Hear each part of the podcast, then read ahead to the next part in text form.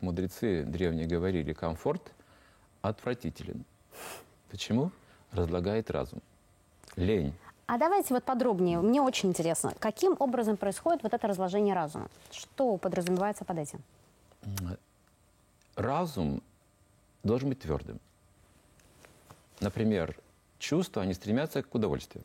Мужчина хочет смотреть на женщину. А древние говорили, женщина – дверь в ад для мужчины.